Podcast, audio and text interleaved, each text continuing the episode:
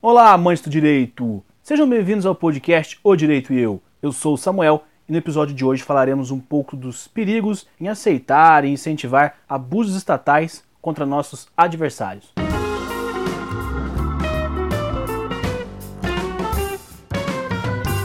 Nós vivemos tempos difíceis quando o assunto é a proteção e a defesa incondicional de direitos e garantias fundamentais. Eu escrevi um artigo para o blog recentemente com o título, abre aspas, Os perigos de aplaudir os abusos do Estado contra nossos adversários, fecha aspas, em que tratei preliminarmente deste assunto. Se você não conhece o blog, fica o convite. O endereço é www.direitoeu.com. Você encontra esse artigo por lá através da busca ou pode acessá-lo diretamente pelo endereço encurtado www.direitoeu.com barra aplaudir abusos. E este podcast é para complementar o artigo tamanha a importância do tema. Então, se você não o leu e quer ter mais conteúdo sobre o que será abordado aqui, recomendo muito a leitura após o término do programa. E como o assunto do tema envolve abusos estatais, a gente precisa trazer aqui exemplos da mídia que muitas vezes envolvem políticos, algumas das análises feitas envolverão aí a política. Entenda, porém, que as análises são totalmente e estritamente jurídicas. A gente pega o caso, pega o exemplo e faz a análise sobre isso sob o olhar jurídico. Afinal de contas, a política também se submete aí ao ordenamento jurídico. E para ajudar a abordar o tema, eu tenho o prazer aqui de contar com um convidado neste episódio, o professor Juliano Zapia. Ele é mestre em Direito pela Universidade Nova de Lisboa, advogado e professor de Direito Penal. Então, Juliano, seja aí muito bem-vindo ao podcast Direito e Eu. Muito obrigado pelo convite, Samuel. Você me conhece como professor e sabe como eu gosto de falar sobre esses temas, então vamos lá. Feita então uma breve apresentação do tema e de nosso convidado, vamos ao episódio. No passado não muito distante de nosso país, presenciamos alguns abusos por parte do Estado relacionados a investigações, prisões, conduções coercitivas, que se fosse aplicado o que a lei prevê, e aí nada além do que a literalidade dos artigos que não comportam outra interpretação, tais abusos não teriam ocorrido. Como estes abusos ocorreram, em sua maioria, contra políticos e empresários relacionados a eles, tivemos uma repercussão nacional muito grande e houve uma divisão da sociedade entre os que achavam aquilo um absurdo é, por contrariar claramente direitos fundamentais do devido processo legal, e os que defendiam as ações mesmo que infringissem direitos, uma vez que, que é preciso acabar com a corrupção e punir criminosos, e isso deve ser feito mesmo que o Estado ultrapasse alguns limites. Normalmente, nesses casos, na sociedade leiga, né, que não trabalha com o direito nem o estuda, quem defende que os direitos processuais sejam respeitados são os que possuem afinidade com as pessoas alvos das investigações, enquanto quem aceita a violação dos direitos processuais são grupos de oposição aos investigados, podemos dizer que são os adversários. Então, Juliano, como você vê essa divisão da sociedade entre pessoas que defendem atos abusivos do Estado contra direitos dos investigados em processos penais, argumentando que, se forem necessárias estas violações para que se puna criminosos, elas são aceitáveis. Em contrapartida, aquelas pessoas que defendem que os direitos dos investigados devem ser respeitados, não se admitindo qualquer tipo de abuso, sabendo aí que no senso comum, quem defende a quebra dos direitos são opositores e quem defende a manutenção dos direitos são aliados políticos, já que tratamos aqui de casos midiáticos envolvendo a política problema, Samuel, é que no direito não se admite torcida, torcida do lado A contra a torcida do lado B. É, nem um jogo de futebol é assim, né? Imagine você se um jogo de futebol a arbitragem fosse decidida com base na vontade da torcida organizada, né? Por que é que a gente não coloca numa partida de futebol, para continuar na metáfora, por que é que a gente não coloca o presidente da Mancha Verde para apitar uma partida entre Corinthians e Palmeiras? Palmeiras? Por que é que a gente não coloca o presidente da Gaviões da Fiel para ser o juiz do jogo Corinthians e Palmeiras? Não é? Por que, que é preciso que haja alguém ali isento e imparcial fazendo aplicar as regras do jogo? Né? Por que, que nós precisamos disso? E por que, que as regras do jogo são da forma que são? Exatamente para que a gente possa ter justiça, para que as decisões tomadas, seja em campo ou seja no âmbito do direito, para que essas decisões sejam corretas né? Não é uma questão da decisão agradar o X ou Y. A decisão precisa ser uma decisão correta e correta do ponto de vista das normas jurídicas, do direito, né? não correta do ponto de vista da vontade da maioria ou da vontade é, da turma A ou da turma B. É, isso é um problema que nós temos hoje, né? Como você bem disse, se o adversário está sendo preso, então eu comemoro a prisão do adversário. Agora, se o meu aliado está sendo preso preso pelas mesmas razões, aí não, aí é tudo um absurdo, aí tá tudo errado, aí a gente precisa mudar tudo, né? Aí tá havendo perseguição. Quer dizer, as, as coisas, as formas jurídicas, elas não podem se pautar nesse tipo de pensamento. E aqui, Samuel, eu quero ressaltar alguns pontos, três pontos importantes, tá? Só para a gente também não, não se perder demais na, aqui na conversa e para as pessoas poderem perceber alguma coisa, né? Porque alguém pode dizer assim, ah, mas se você está defendendo o direito dessa forma, significa que todas as leis são ótimas, são boas, é, ninguém pode se voltar contra uma norma. Eu não estou dizendo isso, né? Mas vamos lá. Qual que é o primeiro ponto que eu quero ressaltar? O direito que nós temos hoje é um direito bastante evoluído. Né? Nós temos conquistas muito, muito importantes no nosso direito. Salvo problemas pontuais, nós temos um direito democrático, criado em um ambiente democrático. Nós, nós temos leis ainda que são, que são fruto da época da ditadura, mas elas vêm sendo modificadas ao longo do tempo numa tentativa constante de eliminar os resquícios de autoritarismo que existe no nosso ordenamento jurídico. Mas isso são problemas pontuais. Então, no geral, nós temos um direito democrático. Segundo ponto, as normas jurídicas podem e devem ser criticadas. Viu, Samuel? Você que tem um, um blog, você que tem um podcast jurídico, é, é importante que você traga né, para os seus ouvintes a crítica do direito. É muito importante, até para que o direito possa ser aperfeiçoado. Agora, nós precisamos entender também que essa crítica não retira a validade da norma. Né? Nós sabemos, como estudantes, como uma norma jurídica pode perder a sua validade, seja através da reforma legislativa, seja através do controle jurisdicional, mas tudo dentro das regras do jogo, até isso, né? Pra, até para que um tribunal decida que uma norma não é válida, até para isso nós temos regras bem definidas. E o terceiro ponto que eu gostaria de falar agora para você é o seguinte: é que o direito tem esse problema de distanciamento do senso comum. Você gosta sempre de se referir a isso, né? ao senso comum, à palavra do leigo. E o direito, de fato, né? as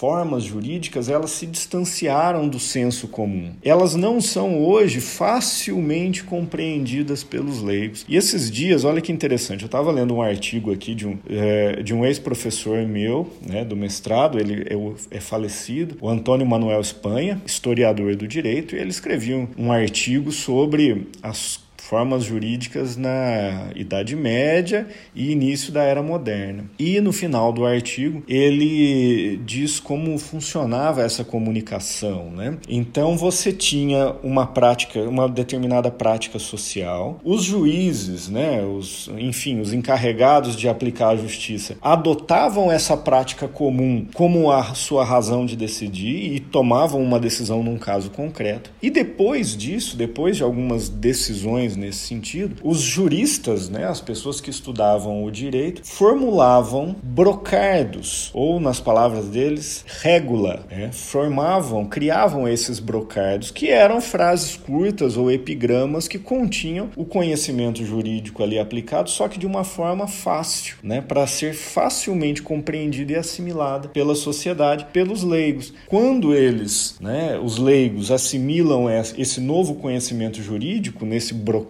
do jurídico de fácil compreensão, isso passa a ser o, o novo normal, passa a ser a nova prática social. Né? Se há alguma modificação em relação ao que era antes, as pessoas conseguem assimilar isso de forma mais fácil e aquele conhecimento técnico jurídico volta para a sociedade de uma forma melhor compreendida. Até porque muitas vezes as premissas, né, os fundamentos do porquê o direito é como é hoje, é que às vezes são de difícil compreensão, não são bem percebidos. Então, você tocou nesse ponto da, da questão. Por que, que não se tortura uma pessoa para encontrar um, um, criminoso? Né? Quer dizer, quando a pessoa defende uma coisa dessas, é porque ela não compreendeu o fundamento, ela não compreendeu o porquê da existência dessa norma jurídica. O simples fato dela defender a violação da regra, né? Seria a regra qual seria? Não é possível torturar alguém. A tortura é um ato ilícito. É só o fato da pessoa defender essa violação de regras, ela já está com uma compreensão problemática né, das coisas. Agora, por que ela defende isso? Significa que ela não compreende toda a ideia por trás da defesa dos direitos individuais, o porquê do Estado não poder ser ele próprio um violador de direitos, a importância do devido processo legal, ou seja, de você é, atingir né, uma punição através de um caminho necessário, obrigatório, que é o do devido processo legal. E por que isso acontece? Talvez porque as formas jurídicas não estejam sendo trabalhadas de forma mais simples para o leigo. Né? O que está acontecendo é uma inversão completa disso. Nós estamos, dentro do, do ensino jurídico, nós estamos simplificando demais as coisas para o estudante de direito. Quer dizer, aquela pessoa que deveria ter o conhecimento mais aprofundado está recebendo um conhecimento simplista, muito simplificado. Então, como que isso depois vai chegar na sociedade? Como que essa pessoa que não tem um conhecimento aprofundado, que sai da faculdade sem o conhecimento necessário, como que ela vai traduzir depois as formas jurídicas para uma linguagem popular? Vai errar, vai fazer isso de forma equivocada. E a partir daí você vai ver é, o que o STF está chamando né, de terraplanismo jurídico. Você começa a ver aberrações desse tipo.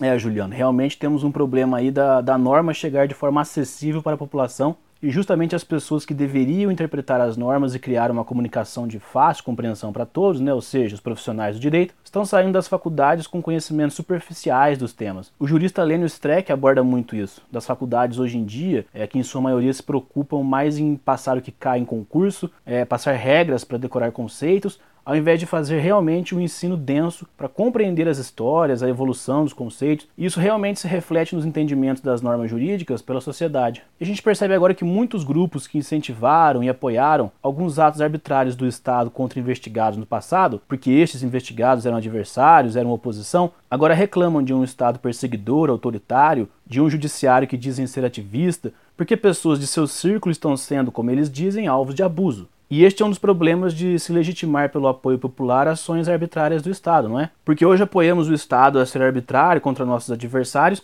mas amanhã esse Estado poderá se voltar contra nós da mesma forma. Pois é, no direito nós temos que tomar muito cuidado com essa ideia de apoio popular ou vontade popular. Né? Afinal de contas, o que é isso? Né? Qual é o número necessário para nós afirmarmos que determinada ação tem apoio popular ou não? Nós lembrarmos dos números das últimas eleições, não só a última, as últimas, nós vemos que existe aí um patamar de 54%, 55% para determinar a vitória de um, ou seja, isso significa que nós temos 45% de pessoas que estão do lado oposto, ou seja, que em tese não concordam, que têm opiniões diferentes. Então, afinal de contas, qual é a vontade popular? Sempre será a vontade dessa maioria e será que essa maioria sempre concorda com as mesmas coisas? Né? Então, é, é muito complicado falar nesse conceito porque nós não temos uma forma de medir isso. As atividades do Estado, elas sempre serão legitimadas,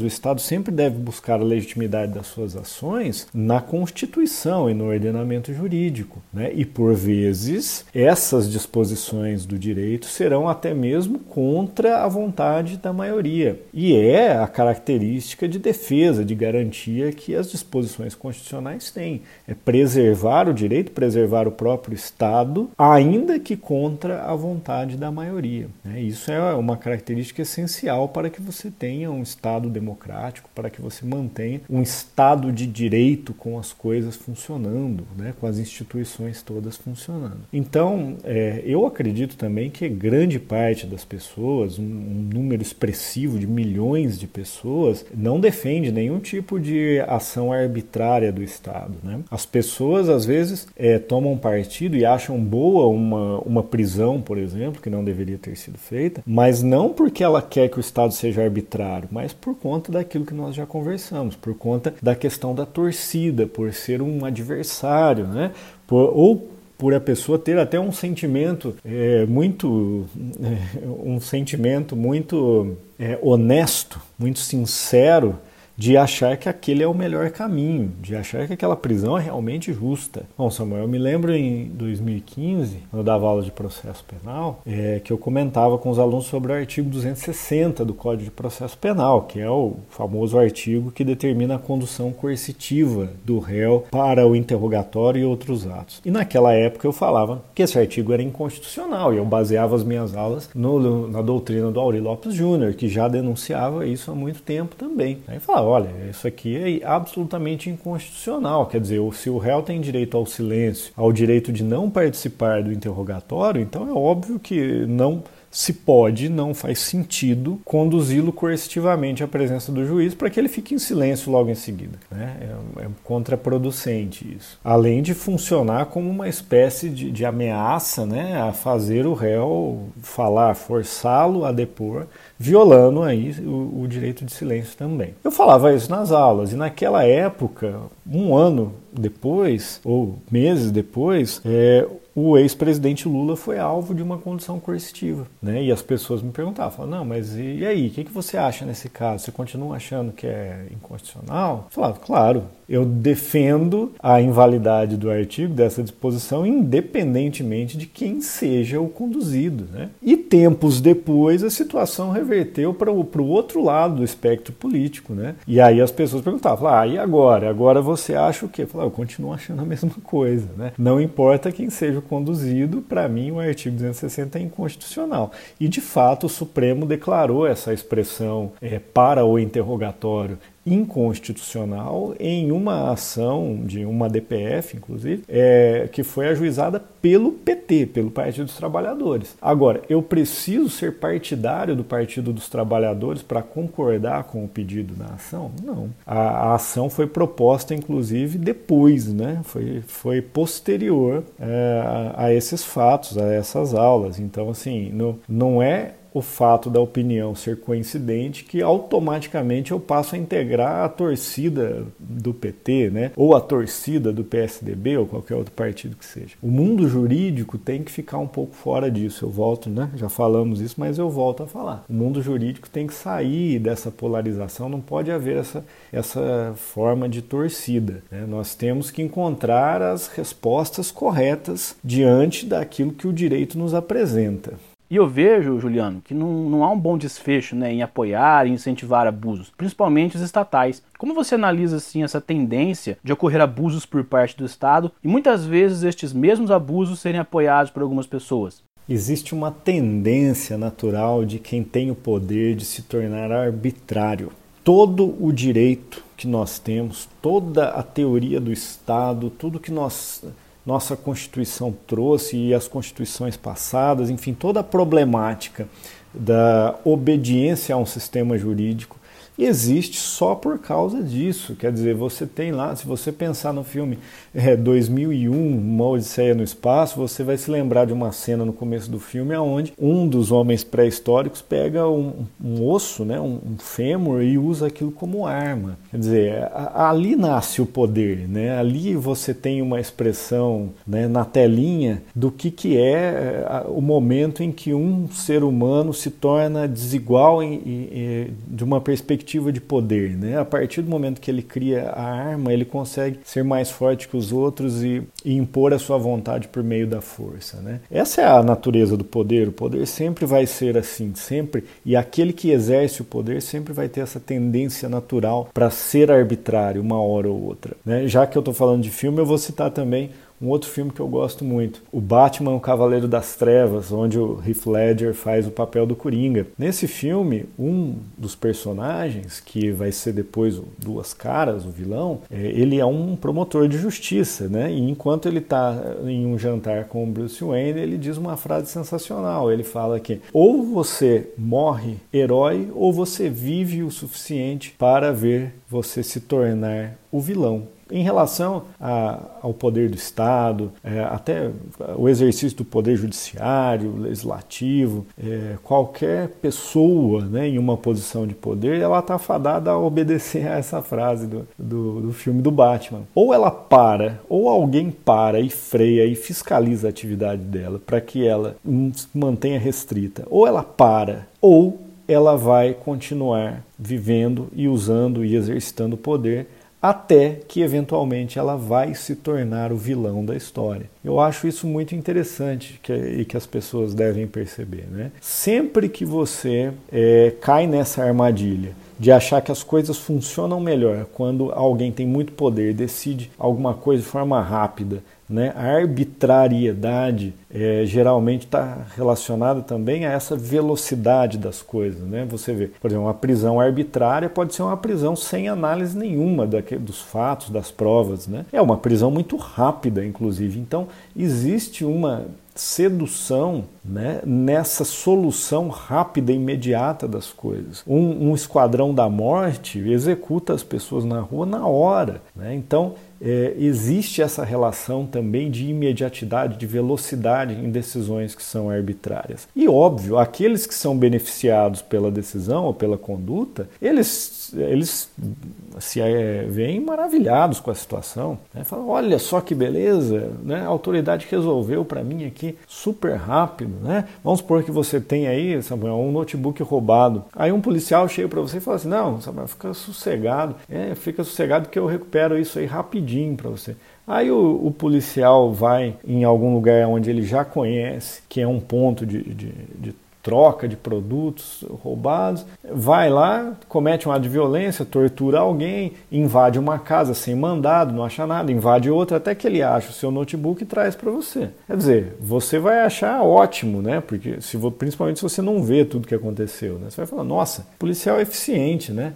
Rapidinho ele trouxe o meu notebook de volta. Só que os meios que ele empregou para isso são todos meios arbitrários, que não tem nada a ver com o Estado democrático. Viola a legislação que está aí posta. Né? E, por vezes, a legislação, as regras de direito, elas vão causar é, uma certa ineficiência, uma certa demora, é, um pouco de burocracia. O que a gente não pode também é exagerar nessa parte. A gente não pode ficar preso nas formas né, e na burocracia como se isso fosse um fim em si mesmo. Né? A formalidade meramente pela formalidade. Sempre nesse meio termo, e aí aonde entra né, a ideia do garantismo, do direito penal mínimo, né, é exatamente nesse meio termo, para garantir que a, a, perda de eficiência não seja tão grande a ponto que você é, não consiga solucionar os problemas. Por outro lado, evita-se também que aconteçam arbitrariedades. Né?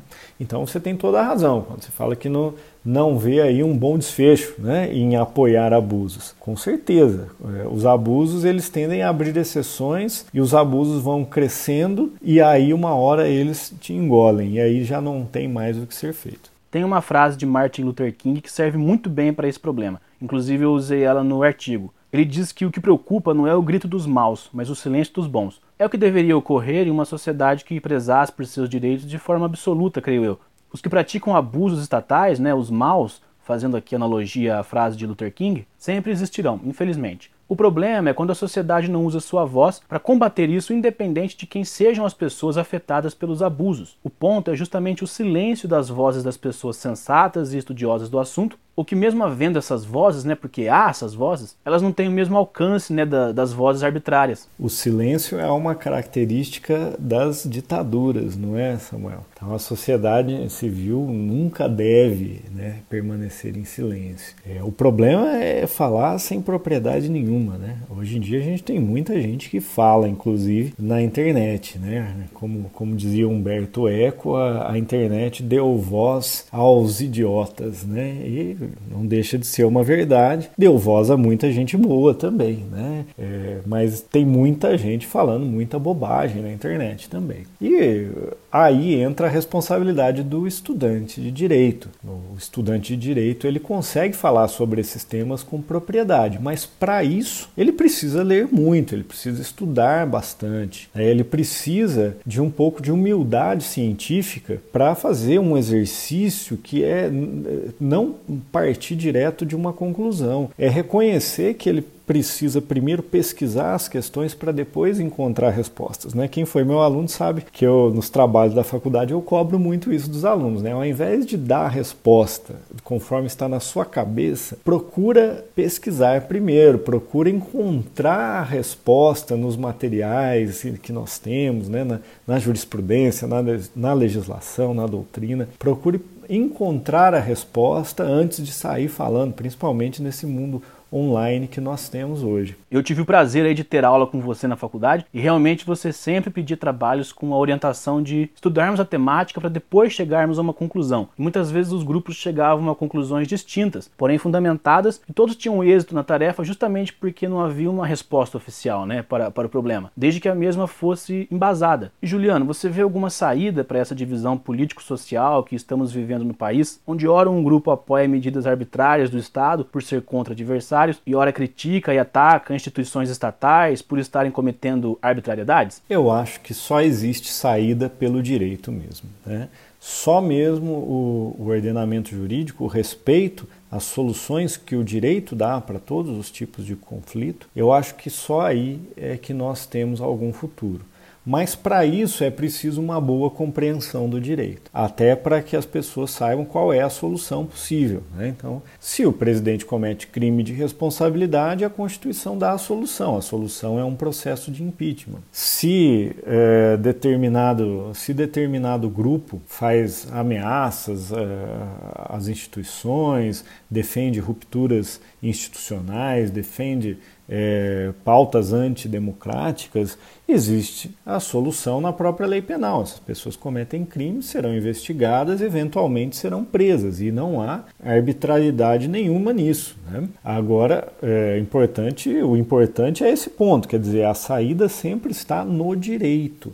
Agora, se existe uma, se existe algum tipo de manifestação que não se trata de incentivo a nenhuma ruptura institucional, uma manifestação que vise, por exemplo, modificar as leis né, dentro é, de uma pauta democrática, então você não tem aí motivos para prender essas pessoas ou para reprimir a manifestação, né? mesmo que as ideias sejam contrárias a, ao que se pensa.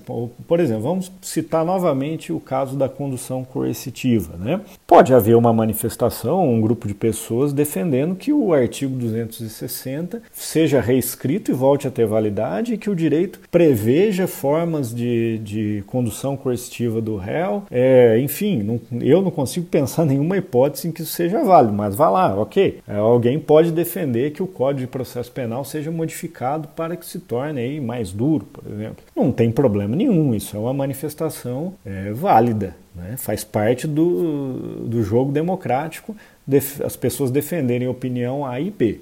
Agora, uma coisa que realmente é intolerável é alguém defender, por exemplo, sair fazer uma manifestação com símbolos nazistas, fazendo referência à supremacia branca, né, ou pedindo fechamento de Congresso Nacional, fechamento de STF. Isso aí realmente está é, tá fora do, do espectro democrático. Então, contra essas ações haverá a solução jurídica pertinente, que será a investigação, processo crime e eventualmente prisão. Então, eu vejo somente dois dois caminhos. O caminho que eu acho o mais correto é esse. O nosso direito, o nosso ordenamento jurídico, ele prevê as saídas para situações de crise, né? E sem, sem necessidade de nenhuma ruptura. Porque o segundo caminho é exatamente o da ruptura, que é a revolução. Aí o segundo caminho é, são as pessoas pegarem armas, irem para as ruas, derrubarem governos, botarem cabeças na guilhotina, né? E aí que vença o mais forte, né? Mas a partir do momento que a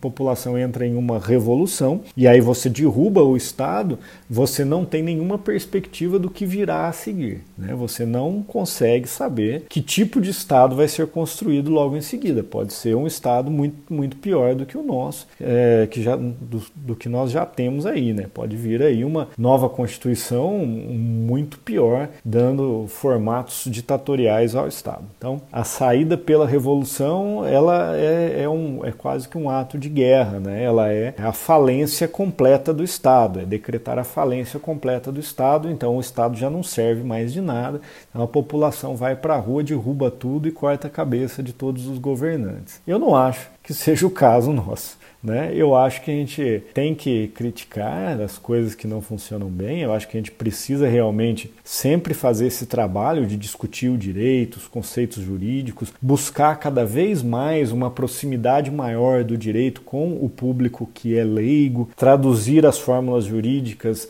nos brocados de forma, com formas mais simples para que as pessoas possam acompanhar melhor a evolução das coisas. Então, eu acho que é, é, essa importância é essencial. Nós precisamos também fazer um filtro no direito é, para eliminar as coisas que a gente não precisa nele. Né? Para citar um exemplo da minha área, Samuel, do direito penal, nós temos legislação penal aí que, que praticamente em desuso porque ninguém conhece. Né? Crimes relacionados ao loteamento de terra, crimes, é, crimes da lei do inquilinato, é, contravenções penais, condutas que não têm lesividade nenhuma. Então, então, a multiplicidade de leis penais faz com que seja muito difícil para as pessoas acompanhar isso, saber exatamente quais condutas são ou não são crimes, e isso gera uma ineficiência terrível, né? para todo mundo, pro, desde o aplicador do direito até aquela pessoa lá na ponta que tem que obedecer às normas. Né? Como que ela pode obedecer uma norma que ela nem sabe que existe, está perdida aí no mundo jurídico com termos é, estranhos, às vezes legislações que nunca foram alteradas desde 1940, às vezes muito antes, desde é, 1830 nós temos normas vigentes ainda, tá? Então eu acho que o direito precisa sim, precisa muito passar por um filtro, é, mas sem mas sem jogar fora o bebê junto com a água suja. Né?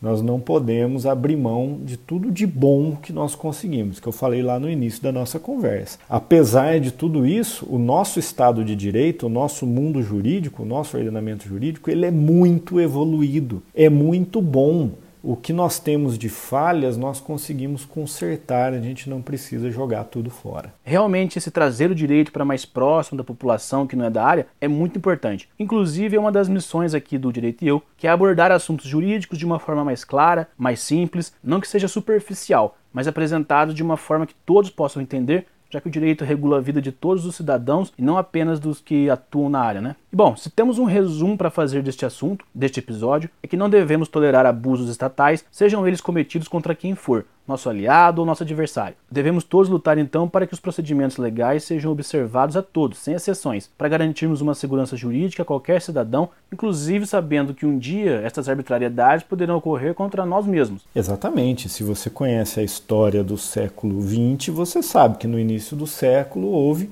é, a propagação do ódio ao povo judeu. Né? E você sabe também que esse ódio ele não era algo exclusivo da Alemanha. Né? Você tinha vários países, né? você tinha na Europa várias nações aonde essa ideia, né, essa propaganda negativa contra o povo judeu existia. Né? E você tinha isso, por exemplo, na França, você tinha na Polônia.